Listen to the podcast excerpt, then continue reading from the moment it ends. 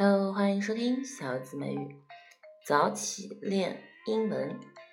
那么呢，今天我们要练一句很简单的话，就是 Dad, you can't let her do this。首先我们要注意 Dad 这个美化 add in you can't can't，注意这个 a 美化 add in let her let her 可以把 her 的 h 去掉，let her do this。 You can't let her do this, Dad.